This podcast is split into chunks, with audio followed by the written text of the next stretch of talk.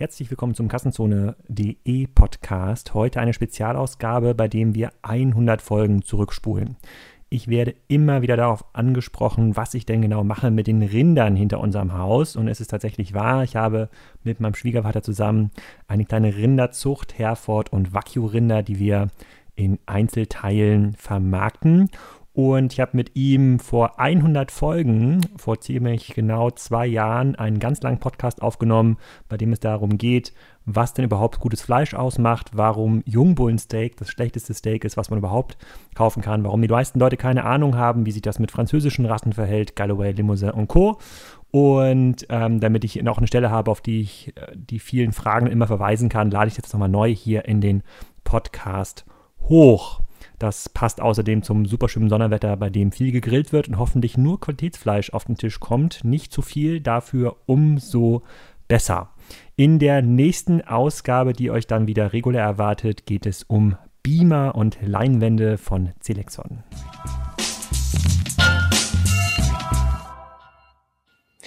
Willkommen beim Kassenzone Podcast Nummer 141. In den letzten drei Wochen gab es ein bisschen Podcast-Pause. Dafür gibt es jetzt diese Woche gleich drei Podcasts. Den Anfang macht heute Peter Gravert, mein Schwiegervater und ähm, der Experte im Rindermarkt schlechthin zum Thema Rinderhandel. Was kostet eine Kuh? Wo gibt's das beste Steak? Und was macht eigentlich Local Gourmet? Und im Laufe der Woche kommen dann noch dazu ein Podcast zum Thema Marketing-Attributionsmodelle. Wie geht das eigentlich? Was muss man da machen? Was braucht man für Tools? Und die fünfte Ausgabe mit unserem ganz, ganz populären Podcast äh, mit Florian Heinemann ähm, zu der Frage, sind wir jetzt gerade in einer Blase oder hat das ganze Thema im E-Commerce hier noch eine hohe Stabilität? und es wächst alles weiter wie doof. So, jetzt aber erstmal für alle Leute, die heute Abend auch ein bisschen grillen, ein bisschen Background-Informationen dazu, woher kommt gutes Steak, was darf es eigentlich kosten und was müsst ihr bei eurem nächsten Kauf äh, beachten. Und äh, wer zwischendurch Appetit auf mehr bekommt, schaut einfach rein bei www.localgourmet.de. Dort könnt ihr das auch kaufen. Viel Spaß!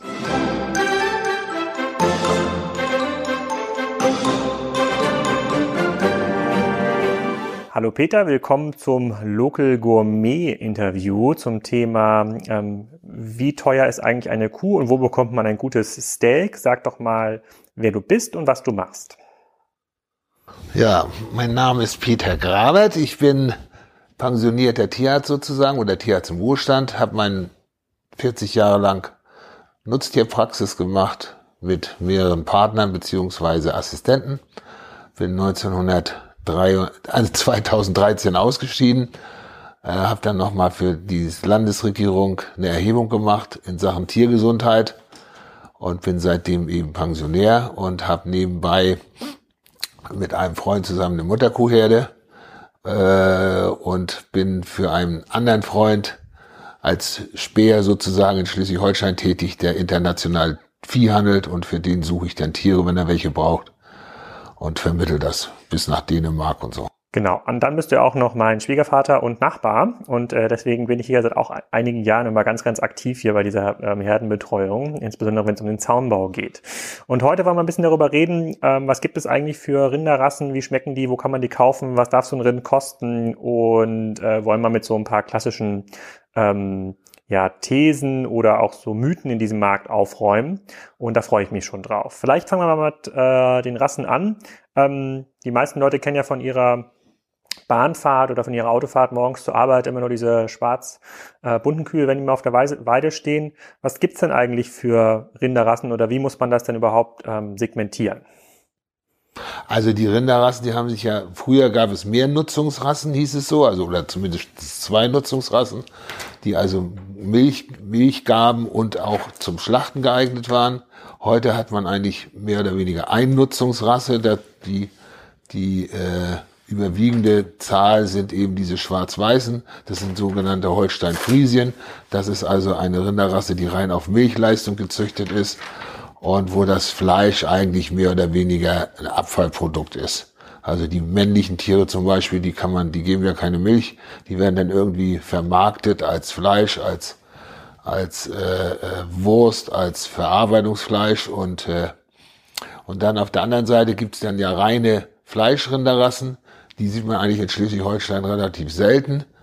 Äh, das sind dann so Sachen wie Angus, Herford, die kommen meistens aus aus England und äh, die laufen dann mit ihren Kälbchen zusammen auf der Weide. Das nennt man dann Mutterkuhhaltung. Und die werden dann nachher gemästet. Unterschiedlich, mal auf der Weide, meistens aber nachher zum Ende im Stall mit Mais und möglichst schnell und werden dann geschlachtet. Genau, da unterhalten wir jetzt gleich nochmal, was die verschiedenen Ernährungsarten es gibt. Genau, diese englischen Rinderrassen und dann hattest du, glaube ich, mal erzählt, es gibt noch diese französischen ähm, Limousin. Ja, es gibt dann französische Rassen, das ist so Limousin, Charolais, Aubrac heißen die. Das sind so mehr, also so zu, mit der Tendenz zum Mittelmeer hin, auch, auch äh, italienische Rassen, die sind dann sehr, sehr, sehr stark auf Muskulatur und übergroße Muskelpartien gezüchtet äh, das ist eigentlich mehr so geeignet für so aus der Tradition her für als Kochfleisch, also wo man denn so wie ja Tafelspitze kennt man ja vielleicht als Verbraucher, wenn man das so in so einer Brühe kocht. Äh, und die englischen Rassen sind eigentlich mehr so die, wenn ich so sagen kann, die Steakrassen, die also gut marmoriertes Fleisch haben, einen gewissen Fettanteil haben, damit sie saftig sind und damit man sie gut braten und grillen kann. Okay, also beginnt's ja äh, bei, bei, bei einem guten Steak und wir über, führen ja diesen Podcast so ein bisschen aus der äh, Warte des Konsumenten, der sich überlegt, wo finde ich eigentlich gutes Fleisch, wie teuer muss ich das äh, bezahlen. Beginnt's ja so mit der Rassenauswahl, dann sagst du dir, die Schwarzpunte, sozusagen die Holsteiner, äh, äh diese, diese klassischen äh, Milchkuhrassen, das sind ähm, das, das kann gar kein leckeres Steak werden, wenn man das isst. Würdest du auch so rausschmecken, wenn man jetzt hier aus so einer wenn, wenn man jetzt hier so eine, so eine Hochleistungsmilchkuh nach vier Jahren irgendwie schlachtet, schmeckt das Steak dann einfach nicht? Das gibt's gar nicht. Nee? Also wenn eine Kuh vier Jahre alt ist, wenn du da noch einen Steak draus haben willst, was du beißen und essen kannst und nicht zäh ist, dann musst du das auch lange reifen lassen. Das heißt also, das müsstest du dann, ich sag mal, mindestens vier, sechs Wochen reifen. Das wird sich das ist heute ja schon so, dass das Fleisch meistens heute geschlachtet und übermorgen im Laden ist, weil einfach dieser reifer, dieser reifer Prozess, der kostet natürlich Geld. Einmal, weil du das Kapital da liegen hast und zum anderen das Fleisch auch während der Reifezeit noch an Flüssigkeit verliert. Also es wird weniger auf Deutsch gesagt. Man rechnet ungefähr einen knappen Prozent am Tag. Das ist ja eine ganze Menge. Und also das, das macht keiner. Also wird das Fleisch verarbeitet zu Hackfleisch zum Beispiel, zu Wurst zu irgendwelchen solchen Sachen. Okay, dann bleiben ja noch diese, ähm, bleiben wir mal bei der, bei der gröberen Auswahl diese englischen oder französischen Rassen. Da gibt es sicherlich noch so ähm, Subrassen, Angus, ähm, Shorthorn und ähm, Hereford. Ähm, wenn man sagt, da kommt sehr, sehr gutes Steak raus, versus die, das Limousin, das ist sozusagen so muskulös. Wo, woher kommt das genau? Also sind die dann größer, diese französischen Rassen einfach, oder nicht so gut marmoriert? Ja, die sind so, die, die sind so gezüchtet auf möglichst viel Muskel wenn man die so auf der Weide sieht, wenn man zum Beispiel Limousin-Rind sieht oder sowas, das hat ja so eine starke, ausgeprägte Keule, genetisch bedingt, dass die also schon nicht mehr, ich sag mal, gerade runterkacken können, weil denen das, weil, weil die Muskulatur so hinten rüber ragt, dass das, also der Kot da hinten dran runterläuft und äh, die sind eben, ja, die sind so gezüchtet, kann man sagen. Oh, und ähm, bisher ist ja so der, der, der Mythos oder der Glaube des normalen Konsumenten ist es ja, wenn man da so eine ganz, ganz starke Kuh oder, einen oder Ochsen oder am besten ja noch einen Bullen sieht, der groß und muskulös ist, das ist ja lecker. Und du sagst, es ist gar nicht so? Nee, das ist nicht so, sondern man, wenn man zum Beispiel, ich habe auch lange Jahre äh, Fleischbeschau gemacht, hier bei so einem äh, äh, Dorfschlachter, der immerhin so 500 Rinder im Jahr geschlachtet hat, also jede Woche zehn Stück und sehr, sehr verschiedene Arten, äh, äh, also auch verschiedene Rassen geschlachtet hat. Da konnte man das eigentlich immer sehr gut sehen, wenn man denn so ein Jetzt bleiben wir mal bei Limousin, ich will das auch nicht schlecht reden, aber wenn man dann so ein Limousin dann äh, das Fell abzieht sozusagen, dann sieht man, dass es darunter kaum Fett ist. Und wenn man jetzt das Fleisch reifen lassen will, und das gehört zu einem guten Steak auch dazu, das ist also, ich würde mal sagen, mindestens drei Wochen reifen muss, eventuell auch noch länger, dann äh, dann reifen heißt bei einer vorgegebenen Temperatur von ungefähr zwei Grad plus, äh, bei konstanter Luftfeuchtigkeit eben im Kühlraum hängt. Und äh, dann finden im Fleisch chemische Prozesse statt, die, die das dann zart machen und die den, den Geschmack auch verbessern. Und äh, das kann man eben nur machen, wenn auch ein gewisser Fettanteil ist und eine Fett, ein Fettüberzug da ist. Und das haben diese Rassen eben nicht. Die sind also mageres Fleisch wollte man ja immer jahrzehntelang mager, mager, mager. Und äh, die kann man vielleicht eine Woche reifen lassen, aber dann wird das schon schwierig. Äh, länger geht es nicht. Und äh, von daher bin ich der Meinung, dass wenn man richtig so in, in, in, in, ins Gourmet in, in, ins Gourmet-Essen gehen will, dann muss man eben wirklich schon auch die Rasse dann mit berücksichtigen für seinen Stil. Okay, das heißt, die sind zuchtbedingt oder genetisch, also waren, waren für einen anderen Zweck ausgelegt. Das heißt, der heute ja sehr, sehr moderne Fleck, äh, Zweck, äh, ich möchte irgendwie Grillfleisch haben oder ich möchte eine gute Roulade machen oder was auch immer, dass das mit so einem Fleisch gar nicht so gut zu realisieren oder zumindest nicht so schmackhaft zu realisieren wie mit diesen englischen ähm, Rassen. Das ist ja schon mal ganz, ganz spannend zu hören. Wir gehen auch gleich nochmal darauf ein, wie sozusagen schwer oder wie, wie, wie groß der Unterschied eigentlich ist, wie, um wie viel Gewicht das eigentlich ausmacht. Es gibt ja immer noch diese, ähm, diese amerikanischen und ähm, argentinischen Fleischangebote in den, ähm, in den jeweiligen Handelskanälen. Haben die denn andere Rassen? Also das argentinische sind das Arge Also argentinisch und amerikanisch sind überwiegend Angus oder Herford. Also wenn man weiß, dass bei Herford weiß ich es zufällig, dass es fünf Millionen Herford-Mutterkühe gibt weltweit. Und das ist ja nicht umsonst. Die Menschen wissen ja, was gut schmeckt und andere, andere Länder und andere, andere Kontinente sowieso, äh, dass es davon so viele gibt. Die sind dann teilweise gekreuzt oder sowas, aber so die, die prägenden Rassen sind eigentlich so in, in Argentinien ist, ist, ist Angus als Kreuzung teilweise auch, ist in USA hauptsächlich Hereford und in Australien sieht es genauso aus. Oh, und ähm, das, was man in Amerika oft hört, dieses Black Angus, ist das noch eine bestimmte Unterrasse oder ist das einfach ja. nur eine Marketing? -Bild? Nee, das ist eine Unterrasse. Okay. Gibt es noch ähm, weitere Rassen, die irgendwie besonders zu beachten sind? Wir haben in den letzten Jahren, gibt es ja in Europa zunehmend diesen Trend zum Wagyu Beef oder Kobe Beef, wie es ja ähm, äh, in Japan heißt. Ist das eine andere Rasse? Ist das noch ein anderes, äh, kommt, oder kommt das auch von diesen englischen Rassen? Nee, das ist eine ganz eigene Rasse und die sind eben in Japan da isoliert sozusagen gehalten worden, haben auch keinen Input an Genmaterial von irgendwoher gekriegt. Und äh, das war eigentlich früher ein reines Arbeitstier und ist dann irgendwann, äh, hat man eben festgestellt, dass es besonders gutes Fleisch hat und sehr hohen Fettanteil hat. Da ist, wenn man so einen Steak sieht, das würde, da würde sich ein deutscher Verbraucher wahrscheinlich schütteln. Das ist also mindestens 40 Prozent Fett. Mhm. Aber äh, ich habe es auch schon ein paar Mal probiert. Also dieses Fett soll einen besonderen Geschmack haben und, und, und soll dieses Fleisch besonders zart machen, wenn es sich im Fleisch verteilt, also in der Muskulatur verteilt. Äh, ja, das muss man noch mal so ein bisschen abwarten. Im Moment ist so ein Hype auf, auf, auf, auf dieses Wagyu-Fleisch, weil es auch Kreuzungsversuche gezeigt haben, dass auch andere von anderen, wenn es mit anderen Rassen gekreuzt wird, dass es schon die Fleischqualität verbessert, sagen wir es mal so. Wie weit nun, das ist auch ein bisschen Geschmackssache. Das ist, ich, ich sag mal, man kann das vielleicht so ein bisschen vergleichen mit einem, mit, mit Kaviar oder, oder Austern. Wenn einer, der ist ganz verrückt danach und der nächste sagt, ach nee, diese Brombeermarmelade, die am Fisch schmeckt, die mag ich eigentlich gar nicht so gerne. Okay, dann, dann bleiben noch sozusagen zwei Fragezeichen für mich in diesen ganzen Rassen. Ähm, das sieht man auch manchmal äh, auf diesen, auf den Weiden, wenn man mit den Zug, ich fahre ja viel Zug äh, vorbeifähre, es gibt hier immer so Wiesent drin da, also diese ganz, ganz ähm, zotteligen. Und ähm, dann habe ich auch mal irgendwo im Angebot gesehen, ähm, Wasserbüffel. So alles, was irgendwie fremd und exotisch klingt, klingt ja erstmal ganz, ganz lecker für uns als europäische äh, Konsumenten. Ähm, hatte denn der, sollten der Dorfschlachter auch damit mal Erfahrung gesammelt oder hast du das auch mal getestet? Wie schmeckt denn so ein Wiesent? Also Wiesent und Büffel habe ich, habe ich getestet. Ja, schmeckt ganz gut. Äh, äh, zum Beispiel mein Schlachter da, der, sage ich mal so, mein Schlachter, der hat immer für die Stadt Kiel, die haben so zwei Gehege die haben also Wiesente und auch Büffel und da kam dann ab und zu mal äh, so ein Büffel an, der dann auch, ja, der schmeckt nicht schlecht, der schmeckt gut, der ist relativ mager und ja, schmeckt gut. Also will ich nicht, nicht, nicht, nicht schlecht. Aber reden. hat sich hier in der Breite noch nicht nee. so durchgesetzt. Büffelfleisch ist natürlich so eine spezielle Sache. Also aus meinem, meinem, meinem Dafürhalten sind die ziemlich zäh, die, die Dinger. Und wenn äh, man mit Italienern spricht, äh, die zucken mit den Achseln. Also mein Stammitaliener, der da aus der Nähe von Neapel stammt und dessen Familie auf dem Land wohnt, der sagt, ihm ist eigentlich gar nicht so richtig bekannt, ob man die isst oder nicht isst. Er weiß nur, dass man daraus Mozzarella macht. und was aus den anderen Viechern wird, weiß er eigentlich gar nicht so genau.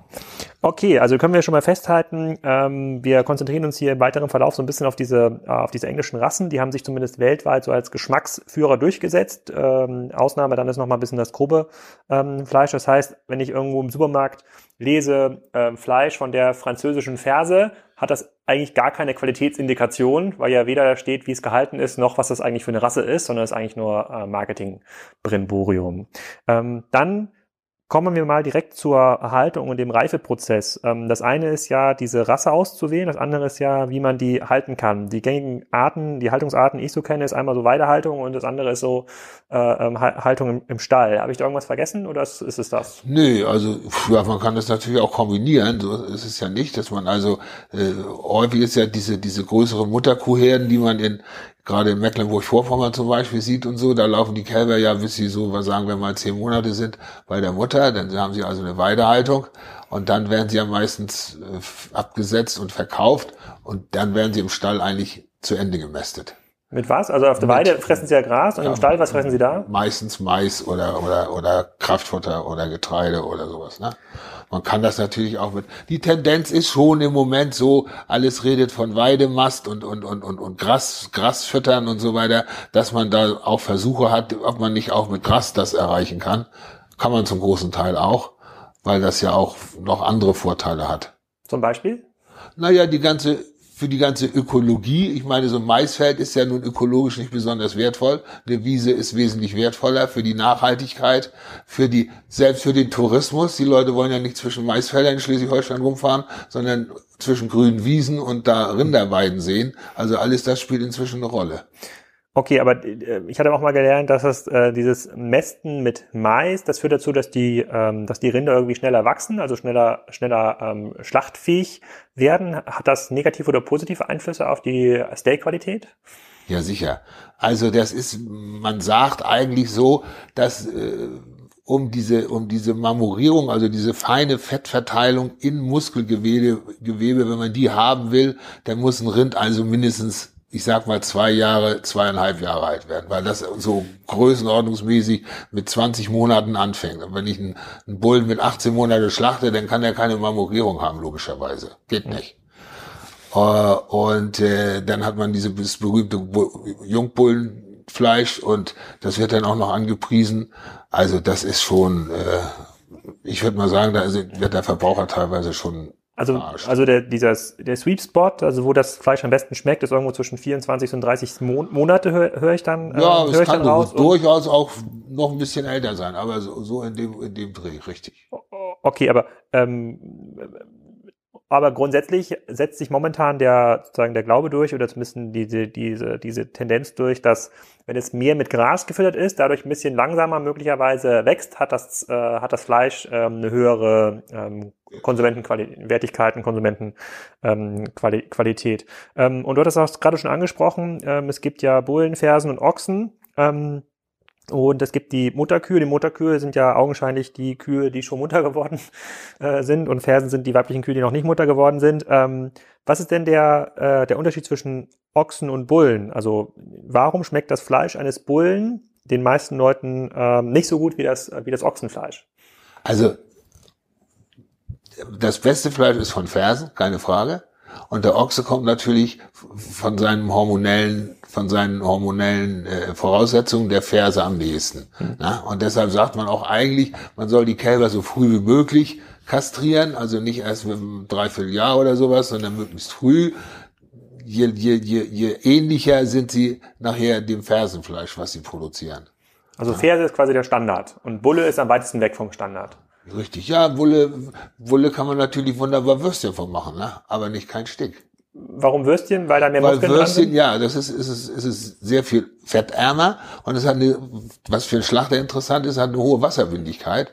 Wenn so, so Wiener Würstchen oder sowas gemacht wird, wenn man sich das mal sieht, äh, anguckt, dann wird ja immer haufenweise Eisschnee mit reingemischt und die Wasserwindigkeit äh, äh, von, vom Bullenfleisch ist am, mit Abstand am höchsten. Und Also es Wasser gibt- ist ja günstig. Also es gibt auch einen, es gibt auch einen guten Grund, quasi Bullen äh, groß zu machen und nicht alle, alle direkt zu kastrieren. Wenn das, wenn das, aber für, für den Steak-Konsumenten ist nicht so gut. Also der Steak-Konsument sollte sich lieber kein Jungbullenfleisch auf den, auf den Grill tun. Damit hat er quasi die, also es ist jung, noch nicht marmoriert, es ist nicht kastriert, es ist am weitesten weg von der Pferde. Das, das ist eigentlich die, auch wenn es eine gute Rasse ist, eigentlich die schlechteste Qualität, die man da sich Ja, äh, ich meine, ich weiß, kann. weiß nicht, wer das gesehen hat. Herr Melzer hat ja mal äh, im Fernsehen über so eine Dreiviertelstunde über über äh, Rindfleisch berichtet und äh, für mich so die entscheidende Szene war, dass wie er Bullensteak gegessen hat, hat er es ausgespuckt. Ja. Okay, das testen, das, das spielen wir hier nicht nach. Vielleicht ja in einem, irgendwann mal zweiten Teil von, äh, von, äh, von Local Gourmet. Also wir merken uns die ähm, sozusagen Raschen mit englischer Ab Abstammung, ähm, Angus, Hereford, Shorthorn, ähm, die haben sozusagen schon mal eine, sozusagen eine sehr, sehr hohe, einen sehr, sehr hohen Leumund in der, oder eine sehr hohe, hohe Wertigkeit fürs Fleisch, ähm, wenn sie zwischen 24 und 30 Monate alt sind, vorrangig Fer Ferse, vor allem mit Gras gefüttert, ähm, dann scheint da schon mal eine hohe Korrelation mit einem leckeren Geschmack einherzugehen. Ähm, dann haben wir das erstmal schon mal festgelegt. Und jetzt fragen sich die ganzen Leute natürlich, was kostet das denn, so ein Hereford-Rind oder ein Angus-Rind ähm, am Haken? Und da möchten, und das, in der äh, WhatsApp-Gruppe wurden da auch schon ein paar Fragen ähm, eingestellt. Vielleicht kannst du mal so ein bisschen erklären, ähm, zu welchem Preis äh, ein, ein klassischer, ja sozusagen Rinderbauer, also der eigentlich Rindfleisch produziert, ähm, zu, zu welchem Preis verkauft er denn eigentlich so ein Rind an die ähm, an den Schlachter? Zu welchem Preis verkauft der Schlachter das dann irgendwie weiter, möglicherweise an den Handel oder selber in seinem Laden, damit den Leuten auch mal ein bisschen transparent wird, was da an Wertschöpfungsstufen irgendwie ähm, drinsteckt. Also wenn wir jetzt hier ein paar Kilometer weiterfahren und irgendein durchschnittliches, ähm, durchschnittliches Herford-Rind mal aus der Herde greifen, was jetzt irgendwie schlachtreif, ähm, schlachtreif ist, ähm, was bekommt denn dann der Bauer vom, vom Schlachter? Also im Moment, sage ich mal, äh, kriegst du so für eine Kuh äh, so um die so drei Euro, würde ich mal sagen, plus Mehrwertsteuer. Drei Euro Fürs- was? Für drei Euro pro Kilo Schlachtgewicht. Ähm, okay, und wie, wie, wie, So eine Kuh wiegt dann, sagen wir mal, äh, wenn sie gut gemästet ist oder gut gefüttert ist, 350 bis auch 450 Kilo Nachschlachtung nach Schlachtung. und Vorschlachtung? Ja, das Doppelte ungefähr. Und was passiert mit dem Rest, also mit dem Fleisch, was da, oder mit den, mit den Das sind Abfällen? die Eingeweiht, ja, die kommen weg. Okay, die werden quasi gar nicht verwendet. Nee. Das Fell vielleicht für Ja. den nächsten Audi oder BMW, okay. Ähm, und gut, okay, und diesen 350, 450 Kilo, das ist das, was man auch in diesen ähm, Reportagen immer sieht im, im Schlachthaus, das sind quasi diese Hälften, die dann irgendwie vom Haken hängen. Das ist Ja. quasi das ausgeschlachtete Rind. Das ist das Rind, ja. Und, und äh, was davon, wird das alles gehandelt? Also alles, was da, diese 350 Kilo, kommt das alles in den Handel? Ja, das sind natürlich, wenn wir zum Beispiel, äh, wenn wir 300, sagen wir mal von 350 Kilo ausgehen, äh, wir, wir verkaufen ja das an unsere Kunden das als Fleisch, dann kommt da ungefähr so, also 250 Kilo Fleisch, reines Fleisch raus. Der Rest ist dann Knochen und Fettabfall und sowas. Okay, das ist dann nicht ganz so, nicht ganz so, nicht ganz so wertvoll. Ähm, aber bleiben wir mal ganz kurz in dem Beispiel. Der bekommt dann der Bauer, also nehmen wir mal zum einfachen Rechnen 400 Kilo, so, damit man ein bisschen besser rechnen kann. Bekommt denn der Bauer vom Schlachter äh, 400 Kilo mal drei Euro, also 1200 Euro? Ja. Das ist das, was er nach äh, zweieinhalb Jahren für seinen Rind bekommen kann. Was hat er denn für das Rind bezahlt? Also was kostet denn so ein, ähm, so ein Rind? Also, äh, also auf der, ja, das ist ja, geht ja schon mal los auf der Weide im Stall. Futterkosten, oh, naja, ich würde mal sagen, du kannst ja bestimmt rechnen, einen Euro am Tag, so eine, so eine Ferse. Okay, ein Euro am Tag. Wenn, wenn sie denn, wenn sie denn, äh, um sie zu füttern, auf der Weidehaltung, ja. tränken, über das ganze Jahr im Schnitt, also inklusive Haltung ja, im also Winter im, im Stall. im, im, im, Sommer, wenn sie auf der Weide ist, eben, sage ich mal, 70, 60, 70, 70 Cent, sagen wir mal, und im, im, im Stall 1,50 so ungefähr, würde ich so mal schätzen. Okay, das heißt, wenn er da 24 Monate investiert hat, also zwei Jahre, ist er äh, mit 700 Tagen ungefähr dabei, da hat er 700 Euro investiert. Vielleicht hat er vorher schon eine Herde gehabt, hat dann selber, selber gezogen. Und das heißt, er kann dann so pro Das Rind sind jetzt so Futterkosten, ne? Mhm. Okay, dann kommen ja noch Tierarztkosten dazu Ja, ja. und so eine Infrastruktur, also sozusagen, also nach Lohn und, ja. äh, und Weidepacht und sowas bleibt ja gar nicht so viel übrig für Nee. den, für den klassischen äh, Bauern. Sozusagen, das, ist- das ist drei Euro für so ein, Also wenn er, wenn er dann, wenn er bei so einer Ferse dann einen Hunderter oder sowas, so einer Schlachtferse dann über hat, dann ist das schon alles eigentlich. Okay. Und ist das ein großer Unterschied, wenn man jetzt eine, äh, eine Ferse mit Bio-Zertifikat an den Schlachter Also gibt? die Bio-Leute, ich habe letztens zum, am gestern, nee, so vorgestern, die kriegten ungefähr so, pff, die kriegen meistens so 30, 40 Cent mehr, also so 100 Euro mehr. Am Ende. Moment. Okay. Na, oder vielleicht, vielleicht auch ein bisschen mehr noch. Also deshalb versuchen die alle, das selbst zu vermarkten, als über den Schlachter. Das stimmt. Also das sind ja gerade mal, das sind ja noch nicht mal zehn, ja, zehn Prozent mehr ist das ja, aber Biofleisch im Handel kostet ja deutlich mehr. Ja. Me- Meistens kostet ja 100, 200 Prozent mehr. Okay, da hat ja quasi der Handel auf jeden Fall eine, eine deutlich höhere Wertschöpfung oder holt sich da nochmal mehr Marge. Bleiben wir mal kurz bei der Rechnung. Wir sind jetzt bei dem 400, äh, 400 ähm, Kilo Rind. Davon sind wahrscheinlich dann ungefähr so 150, 100 bis 150 Kilo dann ähm, Knochen und ähm, äh, sozusagen son sonstige Reste, die sich nicht gut, sich nicht so gut verwerten kann, bleiben da ungefähr 250 bis 300 Kilo zum Verwerten. Was ist denn da jetzt dran? Wie viel Steak ist denn da dran? Wie viel Filet ist denn da dran? Das ist ja das, was die Leute kennen. Die kennen ja das Rumsteak aus dem, aus dem Supermarkt oder aus Da der. Grilldose. Also ich weiß, dass ein Filet ungefähr von so, so einer Ferse wiegt ungefähr gut zwei Kilo. Mehr Filet ist da gar nicht dran. Also zweimal, ne? Zwei, zwei Filets haben die ja.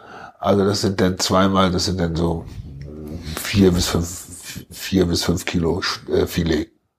Okay, und dann das Steak wahrscheinlich nochmal die, die doppelte oder dreifache ja, Menge? Dreifache ungefähr. Ich, so, da muss ich so ein bisschen lügen. So hundertprozentig kann ich dir das jetzt nicht so sagen. Okay, das heißt aber, dass ja eigentlich der, geringste Anteil davon ist ja eigentlich das, was die Leute, wenn, wenn, wenn dich jetzt jemand anspricht oder mich jemand anspricht, ich brauche was zum Grillen, ich brauche mal Steak, Ja. das ist eigentlich der geringste Anteil von Ja. dem verwertbaren Fleisch. Das meiste ist ja dann ähm, Hack wahrscheinlich, das ist der größte Teil. Und dann gibt's noch Braten, Roulade, äh, ähm, so ein bisschen Suppenfleisch äh, noch am Naja. Ende des Tages. Da muss man dann dazu sagen, Steak, du kannst ja zum Beispiel aus der, aus der Keule, da kann man Rouladen schneiden, da kann man aber auch Beefsteak schneiden. Na? Dann hast du schon mal deinen Steakanteil, äh, das eine ist ja nun reines Rumsteak, hast du deinen Steakanteil schon mal erhöht. Dann die, und je nachdem, was du für einen Cut hast, also was du für, einen- für einen Zuschnitt machst, da gibt's, also da macht ja fast jeder Schlachter das etwas anders äh, äh, kannst du da noch so das eine oder andere Steg rauszaubern, sage ich mal, dass du dann auch mit mit gut, guter guter Reifung, also abhängen lassen und so weiter, dennoch äh, in die höhere Preisklasse kriegst. So Flank, Flanksteak ist im Moment total in, das, das Lieblingsstück des Kochs angeblich, liest man überall auf einmal. Was ist das? Das ist aus der Flanke. mein Schlachter sagt, wieso das haben wir immer mit zum Hundefutter getan. Also so extrem ist das teilweise. Okay. Also da kann man, da kann man, da kann man auch, das kann man auch, das, wie gesagt, der Zuschnitt, der, der spielt ja dann auch eine große Rolle, was du daraus machst. Aber okay, aber wichtig ist herauszustellen, wir reden jetzt nicht von diesen, äh, von dem, beim 400 Euro Beispiel sagen wir 250 bis 300 Kilogramm kommt da Fleisch raus, aber der, der kleinste Teil ist eigentlich das, was die Leute Ja, als richtig. hochwertiges Fleisch annehmen, also So ist Rumsteak und Filetsteak, das heißt, der Rest muss ja auch irgendwie gegessen werden. Und sag mal, ähm, es gibt immer diesen Begriff des Dry Age, du sagst jetzt drei Wochen müssen die abhängen. Ist das schon, ist das schon Dry Age? Gibt es da irgendwie einen festen Begriff? Naja, Dry Age heißt ja, ist ja zu Wet Age das Gegenteil. Dry Age heißt also trocknen am Knochen, so wie man das eigentlich früher gemacht hat. Immer schon. Und dann irgendwann ist man darauf gekommen, dass man das ja viel pfiffiger sein kann, wenn man das einschweißt und das praktisch in dem, in dem eingeschweißten Zustand reifen lässt. Vor allen Dingen verlierst du nicht so viel Gewicht. Dry Age bedeutet 0,8 Prozent pro Tag. Das ist ja eine ganze Menge. Wenn du jetzt 21 Tage mal 0,8 rechnest, dann hast du 15, gut 15 Prozent ähm, Wertverlust, Ja. wenn du so willst. Na? Ja. Und, und wenn du das so wie die, wie wie die Südamerikaner das machen, dann passt immer schön einschweißen und dann ins Schiff, ins Kühlhaus und wenn es hier ankam, hat es gerade so die richtige Konsistenz. Und, und, und diese, dieser Gewichtsverlust, den du beim Dry Aged hast, der dann quasi rausgeht zu 15 Prozent, ähm, in welcher Form kommt das dann in den Wet Aged Modus mit dazu? Ist das einfach Flüssigkeit? dann? Flüssigkeit, ja. Flüssigkeit. Und dadurch hast du natürlich, du hast dadurch natürlich logischerweise, dadurch, dass sich das konzentriert, alles, was sich konzentriert, schmeckt natürlich auch intensiver. Du hast auch einen intensiveren Geschmack, logischerweise. Du hast einen besseren Rindfleischgeschmack. Das ist sogar so, dass einige Leute so ein bisschen, die das nicht gewohnt sind, die so ein bisschen zurückschrecken, weil sie sagen, oh, Wir haben auch schon selber mal testweise was sechs Wochen reifen lassen geht. Wunderbar, kein Problem, wird's noch besser. Okay, aber dann hat, äh, ist quasi noch konzentrierter. Noch konzentrierter und, und, und es, es wird immer teurer. Und, und wird, äh, es hat, äh, ist dann das, sein Reifprozess, wirkt sich das positiv auf alle Bestandteile aus? Ist das die Roulade dann auch besser oder der Braten? Ja, würde ich schon so sagen. Ja, ich meine, irgendwo ist die Grenze. Ich habe also diese drei Wochen, die sind auch nicht auf, auf die habe ich äh, mir erfragt. Es gibt in, in, in Kulmbach gibt so, so ein Fleischinstitut und mit denen habe ich auch ein paar Mal korrespondiert und da habe ich das beschrieben, was wir hier so machen. Und da hat der, haben die mir empfohlen, drei Wochen das Fleisch drei Wochen reifen lassen. Viel besser wird es nachher nicht mehr, haben die mir gesagt. Und, und hat, hat, hat Bio nochmal eine besondere Auswirkung auf die, auf die Fleischqualität oder hat das gar nichts zu sagen in, diesen, in, in dieser ganzen Produktionskette? Eigentlich nichts. Aber warum machen die Leute dann Bio? Weil es eine höhere Zahlungsbereitschaft für, für Bio gibt? Naja, bei Bio ist die Geschichte interessant. Die, die hoffen, dass die Tiere besser gehalten werden und dass sie mehr Auslauf haben und dass sie mehr Platz haben und dass sie auf Stroh laufen und nicht auf Beton und, und, und, und, und. Dieses Ganze, das, das, das spielt dann fast eine größere Rolle als der Geschmack, sage ich mal. Okay, dann lass uns doch mal überlegen. Jetzt wissen wir schon mal, was für Rassen irgendwie gut schmecken und was eigentlich rauskommt bei, äh, bei, so einem, äh, bei so einem Rind. Der Produzent, der hier die Herde hält, der hat eigentlich nicht so viel davon, haben wir jetzt schon mal gelernt. Der Schlachter, was nimmt der für so ein komplett zerlegtes Rind, wenn er das an die Industrie gibt? Das weiß ich auch nicht so genau. Die, die, das ist, da gibt's ja auch verschiedene. Ich meine zum Beispiel der Schlachter, wo wir schlachten lassen, das ist ein sogenannter Landschlachter. Da gibt's ja nicht mehr so viele von hm. in Schleswig-Holstein. Die kannst du an einer Hand abzählen. Äh, und da sind wir froh und glücklich, dass es den noch gibt und den wird es auch noch länger geben, weil er jung ist und neu gebaut hat und dynamisch ist. Und äh, diese sogenannten Lohnschlachtungen machen ja auch nicht viele in so einem großen Schlachtbetrieb. Da passt das ja gar nicht rein. Wenn die da äh, Tausende von Tieren schlachten, da kann nicht äh, Herr Bauer Meier kommen und sagen, hör mal zu, ich hätte das gerne so zerlegt und das hätte ich gerne in sechs Wochen abgehangen und ich hätte gerne aus dem Hinterteil noch Wurst gemacht und so weiter. Hm. Geht nicht. Das kann dir nur so ein sogenannter Landschlachter machen. Okay, also wenn das quasi klassisch in diesen großen industriellen Schlachtbetrieben zerlegt wird, ist es gar nicht vergleichbar mit der Kostenstruktur eines, eines Landschlachters. Ähm, gut, aber dann, dann stellt sich jetzt so ein bisschen jetzt die Frage, jetzt wo wir wissen, was irgendwie lecker ist äh, und ähm, dass man es ein bisschen länger abhängen muss, müssen wir mal überlegen, was bekommt man denn eigentlich im, äh, im Laden. So, es gab jetzt vor, letzte Woche gab es, glaube ich, diesen, ja, es war kein richtiger Skandal, aber da gab es irgendwie Nackensteak bei Aldi, 600 Gramm für zwei Euro, irgendwie sowas. In, in, auf jeden Fall sehr, sehr günstiges, äh, sehr, sehr günstiges Fleisch. Woher beziehen denn die großen Handelsketten, also so ein ähm, Aldi, Lidl, aber teilweise natürlich auch ein ähm, Edeka, Rewe, woher beziehen die denn ihr Fleisch, was sie dann ähm, in diesen frische Theken eigentlich auslegen? Aldi und Lidl haben jetzt keine frische Theken, die haben das nur eingeschweißt, aber wo kommt das irgendwie her? Ja, das ist unterschiedlich. Ich meine, das ist, ist, ist, ist, äh, also ich sag mal, fangen wir mal unten an. Das Hackfleisch, das sind alte Kühe. Ganz einfach. Das sind Kühe, die Milch gegeben haben und nicht mehr können, nicht mehr wollen, zu alt sind, weg sollen. Das ist das Hackfleisch, was ich normalerweise ja, im Discount-Supermarkt-Umfeld genau. so bekomme. Und das ist auch das, was, was in den Burgern oft drin ist, meistens jedenfalls. In welchen Burgern? So also bei McDonalds, Burger King und sowas. Okay. Ja, hm? genau. Und äh, dann geht's nachher so in die besseren, in die, in die, in die, ich sag mal, in die Fersenklasse, wo, wo das, da steht ja dann meistens deutsche Ferse. So wenn du, wenn du beim Großmarkt oder so einkaufst, steht deutsche Steg von deutscher Ferse. Und das ist auch schon gut und das ist auch meistens gut abgehangen und so weiter. Und das suchen die sich dann eben einfach raus. Aus dem, an dem Fließband laufen ja genug Viecher lang. Und da picken sie sich dann eben die besten raus. Da haben sie ihre Leute, die das machen und äh, der hat dann eben so viel Erfahrung, sagt, den will ich, den will ich, den will ich, die drei will ich nicht und so weiter. Und das ist dann auch das Fleisch, was ich jetzt an der frischen Theke beim Edeka oder Rewe, Rewe sehe. Ja, die haben dann ja, die haben ja dann tausend verschiedene Labels, gibt's ja, dann Landklasse und die Klasse und jene Klasse und, und was weiß ich nicht alles. Äh, aber was kann denn der klassische Konsument? Du bist jetzt Profi, du produzierst selber, du musst jetzt bist nicht darauf angewiesen, bei Rewe Fleisch zu kaufen. Ja. Aber was kann denn der klassische Konsument als ähm, als Anleitung nehmen, wenn er jetzt sagt, so ich will jetzt entweder heute grillen oder ich will jetzt mal eine schöne Roulade machen oder oder einen Braten? Wo bekommt er denn gutes Fleisch? Also das kann er das kann er natürlich auch bei Rewe und Edeka und so kriegen. Also ich persönlich bin der Meinung, wenn ich, selbst wenn ich hingehe, da, da schnapp ich mir die Verkäuferin und, und, und frage, ich sag mal, ich will das und das heute Abend grillen. Äh, was haben die denn da? Und dann unter Umständen weiß sie das, wenn sie gut ist, aber man muss ja nicht sein, aber meistens hat ja jeder Edeka-Laden oder jeder, jeder Rewe-Laden hat ja seinen Meister hinten im, im, im Schlachthaus äh, oder auch manchmal vorne stehen und der kann dir da gut weiterhelfen. Also, Zerlegen die denn da hinten selber mit den größeren Edeka Sky Läden? Also ne, unterschiedlich. Also die, die kriegen dann auch mal eine Keule, die sie dann selbst zerlegen aus irgendwelchen Gründen oder sowas. Aber äh, man muss einfach, man muss einfach nachfragen und die Leute auch, auch so ein bisschen unter Druck setzen, dass sie, dass sie wissen, dass der Kunde kritisch ist und dass der Kunde das will. Und damit, denke ich, verbessert man auch die Qualität.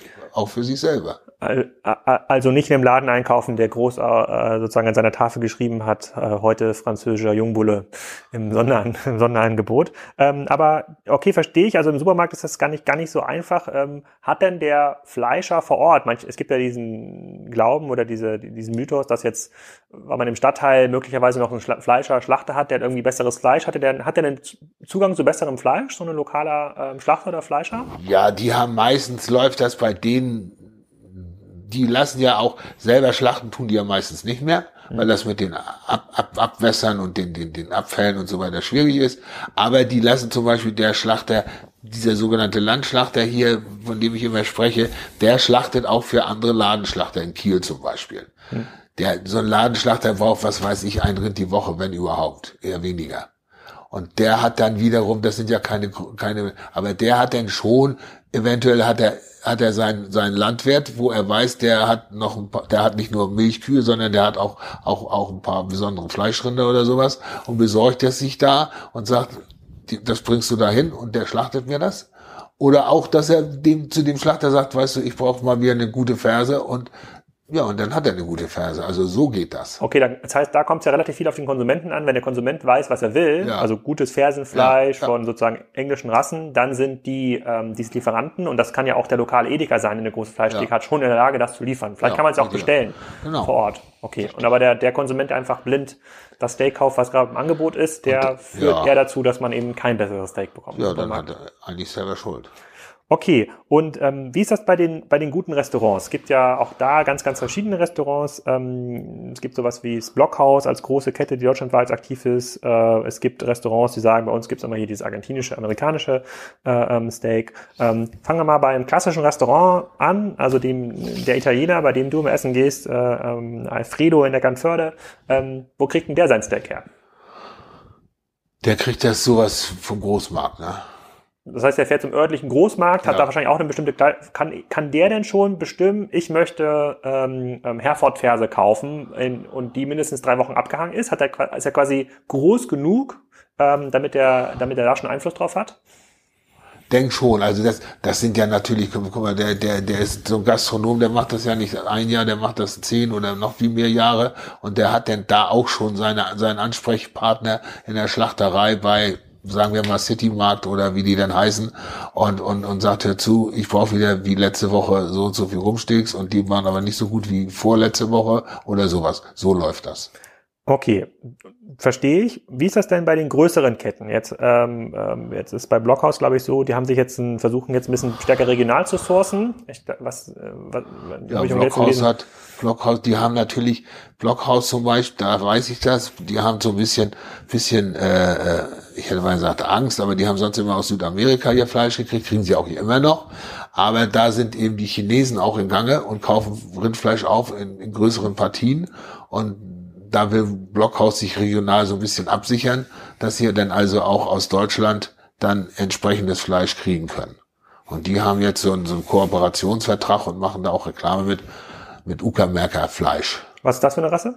Uckermärker, das ist so eine, wenn man so will, so eine Art Kunstrasse, die ist am Ende der DDR-Zeit entstanden, eine Kreuzung zwischen Fleckvieh und äh, Charolais. Also das sind relativ großrahmige Rinder also sehr großrahmige Rinder und daraus hat man dann wieder eine neue Rasse gezüchtet. Und die, ja, die gibt's immer noch, hauptsächlich in der UK. Aber wenn ich jetzt mal quasi unseren ersten Teil zurückschaue, wo wir äh, zusammen überlegt haben, was ist eigentlich eine gute Rasse, ist das ja zumindest nicht die beste Steakrasse. Wenn, wenn das vom Charolais äh, abstammt und wenn das dann am Haken wahrscheinlich eher so 450 Kilo ist. Ähm, wie, wie wirkt sich das denn aus? Also ist das Steak dann größer, kleiner, mm, ein bisschen äh, geschmacklich sozusagen ein bisschen wässriger? Also kann man das irgendwie messen? Also es ist ja erstmal grundsätzlich ist es so, die wollen natürlich weil, weil, weil die, die nehmen so größenordnungsmäßig drei, die wollen 5000 Fersen von denen abnehmen und jetzt sind sie bei gut 3000 Fersen, weiß ich. Pro Jahr. Pro Jahr. Äh, nur aus diesem Programm. Mhm. Und die wollen natürlich, wenn die, wenn die, wenn die Steg haben, die Steaks müssen einheitlich sein. Damit jeder, der bei Blockhaus arbeitet, jeder Koch und so weiter, weiß, das Steg muss drei Zentimeter dick sein, 250 Gramm wiegen und so weiter. Das ist einheitlich. Und dann dreht er das so lange von der einen und so lange von der anderen und naja, klar. Und nur da ist es natürlich bei so einer großen Rasse ein bisschen schwierig, weil die manchmal übers Ziel hinausschießen, die wiegen dann, und wenn du, wenn du so einen Steg haben willst, darf das Rind nicht viel mehr als 320, 330 Gramm, äh, Kilo geschlachtet wiegen aber die haben auch mal welche, die wiegen 400 Kilo. Dann haben sie natürlich, kann man sich vorstellen, die haben nicht so eine Anschnittfläche, sondern die haben so eine Anschnittfläche. Und wenn du dann so ein großes Steg hast und das soll drei Zentimeter dick sein, dann wiegt es nicht mehr 250 Gramm, dann wiegt es wahrscheinlich 400 Gramm. Und wenn ich das teile? Ja, wer will denn so ein durchgeschnittenes Steg haben? Du hast ja eine andere, andere, andere Vorstellung vom Steg. Hm. Und wenn sie es zu dünn schneiden, dann hast du die, die Schwierigkeit, wenn, wenn, weißt du selber beim Grillen, wenn es zu dünn ist, dann kriegst du es nicht mehr medium gebraten. Wenn du es dann einmal rechts, einmal links anbrätst, dann ist es schon durch. Also das sind schon so, so Sachen, also so 300. Deshalb sind diese mittelgroßen Rassen wie Angus, wie Hereford, was ich immer wieder betone, das sind auch für solche Sachen eben die idealen Rinder eigentlich. Okay, dann, aber dann können wir uns schon mal merken, hier bei dem Thema sozusagen ähm, Handel, also wo kommt dieser eigentlich Rinder her? Hat, ist der der normale Konsument jetzt ja gar nicht so stark im Nachteil gegen ein Gourmet-Restaurant? Er muss im Grunde nur wissen, was er kauft. Er muss sich ein Vertrauensverhältnis zum Edeka, Rewe oder lokalen Schlachter seiner Wahl äh, ähm, aufbauen oder braucht im Grunde genommen einen Zugang jetzt wie dich, wo du jetzt irgendwie Fleisch produzierst, hat, aber wohnt jetzt ja auch nicht jeder hier ähm, in der Nähe und dann kann man schon, wenn man das will, gute Rindfleischqualität äh, einkaufen. Ne? Und, aber, aber das, was uns der Handel heute ja gibt, ist es ja, also ich, ich kenne das ja auch, noch, auch so aus der einen oder anderen äh, Stunde in der Kantine, da wurde auch das Jungbullensteak angepriesen und ich wusste das ja, äh, bevor ich hier überhaupt hergezogen bin, ja gar nicht, äh, warum das eigentlich schlechter oder besser ist als das, ähm, als das Fersenfleisch. Aber ich glaube, an der Stelle haben jetzt schon viele Leute eine ganze Menge gelernt. Ähm, jetzt geht es aber noch mal ein bisschen um äh, das Thema, was du gerade angesprochen hast. Ähm, es kommen ja jetzt auch neue Produzenten, Händler in den Markt. Äh, vielfach die äh, vielfach Unternehmer, die auf andere Weise zu Vermögen gekommen sind. Die Firmenfamilie ist da, glaube ich, relativ stark jetzt äh, auch in Schleswig-Holstein aktiv, äh, macht da viel mit Limousin. Es gibt aber auch andere, ähm, die auf französische ähm, Rassen setzen. Du handelst ja jetzt mit Rindern und du siehst ja jetzt auch viel auf diesen, auf diesen Messen. Was, was passiert? Ist das irgendwie ein Trend? Ist das in den letzten Jahren entstanden oder gab es schon immer, dass ähm, sozusagen sich vermögende Familien jetzt so ein bisschen der Landwirtschaft wieder zuwidmen? Naja, grundsätzlich, ich meine, du brauchst du nur die, mal die Gutsgeschichten hier an, an, anhören. Wir sitzen ja an der Ostküste hier, da gibt es ja viele Güter, da haben sich immer äh, reiche Leute eingekauft. Ob das reiche Kaufleute waren oder ein dänischer Minister oder irgendein Heerführer, der, der, der einen Krieg oder eine Schlacht gewonnen hat, wenn er zu Geld kam, dann sind diese Höfe hier von einem zum anderen gewandert. Also so, so fremd ist das nicht. Äh, aus meiner Sicht jedenfalls nicht. Und äh, irgendwie scheint ja dieses gutshöfliche Leben die Leute auch irgendwie zu reizen. Also eine Landwirtschaft zu haben, wo, wo die auch vielfältig ist, wo es nicht nur Kühe gibt, wo es dann auch noch Schweine und Pferde und wir haben es ja, wir haben es ja auch teilweise gesehen, die dann auch noch Fische züchten und sowas. Also irgendwie reizt das ja die, die Menschen irgendwie. Und, und angenommen, die sind jetzt quasi mit ihrer Herde, die ist jetzt ausgewachsen oder die haben jetzt, keine Ahnung, 100 Rinder, 1000 Rinder, was auch immer. Ähm, wie verkaufen die das? Kann man das im Handel kaufen? Ja, sicher wird man das im Handel kaufen können. Äh, das ist natürlich so, ich sehe das jetzt so bei, den, bei diesem Wagyu-Fleisch, da beobachte ich das. Das Problem ist ja, die, die, die richtige Größe zu finden. Also das heißt also, wenn ich es ab, ab Hof verkaufen will, das ist begrenzt irgendwo. Ich weiß nicht genau wo, aber äh, ich, ich glaube nicht, dass man 500 Rinder an der Haustür verkaufen kann. Auf der anderen Seite, wenn man nur 500 hat, ist man natürlich für, für einen wie City oder sowas oder Vion, wenn die noch größer sind oder Danish Crown, völlig uninteressanter Partner. Aber du hast ja auch gerade gesagt, in der Handelskette gibt es ja so wenig Puffer oder Marge, das lohnt sich ja in der Regel für die gar nicht, weil nee. die haben ja auch, die haben ja auch dann pro Tag im Schnitt einen Euro, den sie investieren müssen in, in die Aufzucht und die wollen sich wahrscheinlich ja nicht mit zehn Prozent Marge zufrieden geben, sondern überlegen sich ja schon, in welcher Form kann man dort direkt Vertriebsmechanismen ähm, aufbauen. Ja, das ist, ja, da müssen sich was einfallen lassen, ne? Also das ist nicht so einfach. Ich, ich berate auch so ein bisschen so ein paar solche Leute und äh, so die, die, den Königsweg haben wir da noch nicht gefunden. Also es gibt auch welche, die haben eigene Läden, die haben sie sogar übernommen von den Vorgängern und wollen jetzt das über eigene Läden verkaufen, aber so einfach ist das ja auch nicht. Ich glaube, da gibt es den, ich habe jetzt den Namen vergessen, ich glaube in Süddeutschland, in München gibt es auch quasi eine, so einen, einen Produzenten, Hermannsdorfer, ich glaube, äh, da gibt es äh, so einen Fleisch, der das irgendwie vertikalisiert hat. Aber das ist ja auch eine spannende Erkenntnis, dass man ähm, dass wenn man da groß einsteigt, dass man schon über solche Sachen nachdenken muss, also über Vertikalisierung, eigene, eigene Ladeninfrastruktur, weil der ähm, Kunde entweder nicht in der Lage ist, das vor Ort so zu kaufen in der Qualität. Und ich sehe es ja selber bei mir, wenn ich da sehe Biohähnchen versus normales Hähnchen, drei Euro versus 20 Euro, die Packung sieht irgendwie gleich aus, wird gar nicht klar, was das für ein Geschmacksunterschied ist. Es ist, es ist für den Kunden natürlich auch nicht einfach, nee. das überhaupt so äh, äh, ja, fachgerecht zu konsumieren oder nachhaltig zu konsumieren. Das ist, letztendlich ist es eine Vertrauenssache. Ne? Das ist, das ist, wir sehen das ja auch und eine gewisse Größenordnung, wie wir noch fünf, sechs Tiere im Jahr zu verkaufen hatten, das war überhaupt kein, das wirst du bei Freunden und Bekannten locker los. Wie viele Rinder hast du? wir haben jetzt also 15 Kühe, die also ein Kalb kriegen und dann muss man ja rechnen, geschlachtet werden sie, wenn sie zweieinhalb Jahre sind, also die 15 Kühe, dann sind das die 15 Kälber dazu, sind schon 30, dann sind das die 15 Jahrgang 1, dann sind es 45, dann sind das die 15 Jahrgang 2, dann sind es 60 und dann im dritten Jahrgang werden sie erst geschlachtet. Das mhm. heißt also, wenn ich 15 Kühe habe, dann hängt da ein Schwanz von fast, fast 70 Rindern dran, äh, äh, die ich ernähren muss und aus denen ich dann immer hinten aus der Kette die Leute, die, die, die Schlachtfertigen ja. rausnehme. Kosten alle Geld. Ja. Und wir haben ja auch so ein bisschen experimentiert mit Local Gourmet und da ja auch die Erfahrung gemacht, eigentlich funktioniert der Vertrieb vor allem vor Ort. Ja, sozusagen die Leute, die jetzt hierher kommen, wir hatten letzte Woche oder vorletzte Woche ja auch mit einem so einem Kunden so ein Beispielinterview mal äh, ähm, aufgenommen. Kannst du ein bisschen was dazu erzählen? Du machst das jetzt ja äh, in der Zucht jetzt seit über sieben Jahren selber, also mit, mit eigenen Rindern. Ähm, sind ja die Kunden, die ganz am Anfang mal Rindfleisch gekauft haben dann bei dir und du, ihr, ihr macht das ja aufgrund der Logistik versucht ihr auch immer größere Chargen abzugeben, also mal fünf Kilo oder zehn Kilo und jetzt es kommt jetzt niemand hier für ein Steak äh, ähm, auf, die, auf den Hof. Sind die treu, die Kunden? Also gibt es Kunden, die vor sieben Jahren hast du quasi angefangen, dann wahrscheinlich vor fünf Jahren zum ersten Mal verkauft. Ähm, äh, bleiben denn über die Zeit treu oder ändern die ihr Konsumverhalten? Also die Fluktuation ist nicht so groß. Also es gibt wirklich Kunden, wir haben ganz früher ja schon Schafe gehabt, da haben wir auch verkauft, selbst von den Schafskunden, da gibt es welche, die, ich glaube, die kommen schon 20 Jahre hier oder so. Oder noch länger. Na? Und was äh, allerdings immer ist, man muss sie immer wieder anstoßen. Es sind, ich sag mal, von, von, wenn du jetzt von den, den, den Kunden sind äh, 20 Prozent, die sich melden und sagen, wir brauchen wieder was. Und wann schlachtet ihr? Und aber 80 Prozent sind, da denkst du, na, wollen die nicht mehr? Hat sie beim letzten Mal nicht geschmeckt? Rufst du sie an?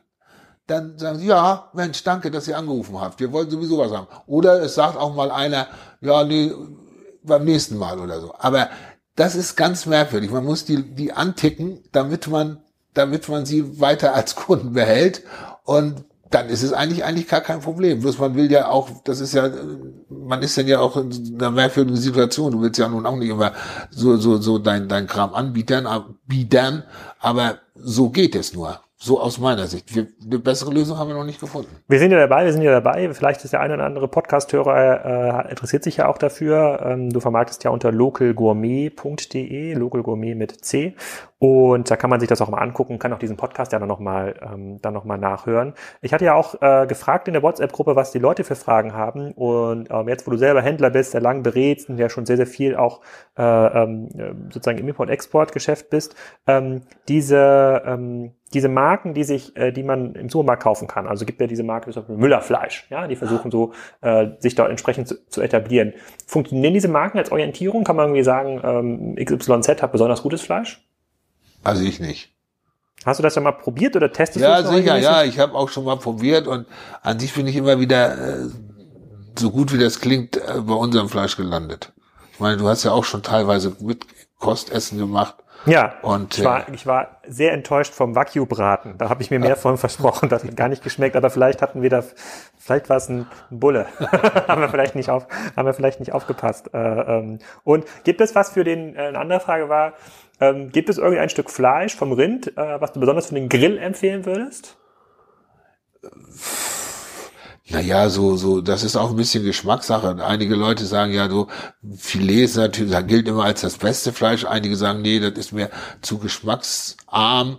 Dann geht's über Rumsteg und, und, und wenn du was haben willst, was ein bisschen mehr marmoriert ist, dann kommst du zum Entrecote, wo dann noch der Fettrand ein bisschen mit dran ist oder ein bisschen mehr mit dran ist. Du kannst auch ein gutes Beefsteak aus der Hüfte oder sowas ist auch gut. Es gibt auch, äh, wie wir das letztes bei dem Interview hatten, Leute, die kaufen sich einen Rinderbraten bei uns und schneiden das in Scheiben und packen das auf den Grill und sagen, schmeckt wunderbar. Okay, dann ist das so ein bisschen, das ist so ein bisschen Geschmackssache. Ich habe die Erfahrung gemacht, ich bin ja der größte Konsument von dem ähm, Hack von den Rindern, äh, äh, ja. die wir hier im ähm, Garten stehen haben. Ich finde, es gibt kein besseres äh, Hack auf dieser, auf dieser Welt. Da kann man natürlich perfekte Burger-Patties immer braten auf den Grill und äh, das ist mir auch nicht zu so schade für den nee. Grill. Hack ist ja immer genug da und ich finde, ähm, Rumsteak und, äh, und Filet lässt sich einfach viel besser in der Pfanne im Ofen ähm, zubereiten. Aber auch das ist so ein bisschen, ähm, das ist so ein bisschen Geschmackssache. Ich habe hier noch so ein paar ähm, Fragen. Wir sind jetzt aber so ein bisschen ans Ende gekommen schon unserer sozusagen Sendezeit. Die meisten oh, ja. haben vielleicht schon ähm, aufgehört oder hören gar nicht mehr zu. Ähm, ich würde vorschlagen, dass wir für eine zweite Folge, die wir vielleicht Ende des Jahres mal aufnehmen, nochmal Fragen sammeln. Da gibt es bestimmt noch ganz, ganz viele, wenn die dort Fragen haben. In der Zwischenzeit können die Leute ja noch ein bisschen konsumieren. Ähm, ähm, du, verschickst, du verschickst ja auch immer noch, also auch wenn das die Produkte jetzt nicht direkt kaufbar auf der Webseite sind, kann man sich ja auch nach Bielefeld oder München immer noch äh, Local Gourmet Fleisch ähm, senden lassen. Der Rest muss hier einfach vorbeikommen und sich das ähm, abholen. Ich fasse mal ein bisschen zusammen. Also englische Rassen schmecken schmecken sehr, sehr lecker, insbesondere dann, wenn sie mit ähm, Gras gemästet sind und mindestens drei Wochen, äh, ähm, drei Wochen abhängen und dann auch noch die Ferse äh, von diesen Rassen. Und äh, wenn die Leute sich das irgendwie merken können und beim ähm, Supermarkt oder beim äh, Fleischer vor Ort auch entsprechend einfordern, liegt es eigentlich bei jedem selbst, ähm, das zu kaufen oder eben nicht zu kaufen. Ja, dann vielen Dank. Dann müssen wir, glaube ich, nochmal den Weiterzaun kontrollieren. Das ist ja heute am Montag wieder äh, Sache. Und äh, dann freue ich mich auf das Feedback der Hörer. So, ich hoffe, ihr wisst jetzt, was ihr beim nächsten Mal in der Edeka und Rewe-Theke bestellen müsst. Auf jeden Fall kein Jungbullensteak. Und während der Aufnahme hier hat zwischendurch auch mein Schwiegervater draußen gehupt, weil er festgestellt hat, dass drei Jungbullen rumlaufen, die keine Jungbullen mehr sein sollen. Und da müssen wir nochmal Hand anlegen. Der ein oder andere, der hier mitgehört hat, weiß, was das bedeutet. Aber ansonsten geht es denen traumhaft gut. Und wer von euch auch immer mal in der Nähe von Kiel-Eckernförde sein sollte und mal ein paar Rinder streicheln will, der sagt gerne Bescheid, schreibt mir eine E-Mail. Und dann machen wir hier ein kleines Rinderseminar vor Ort. Euch einen schönen Sommer noch. Vielen Dank.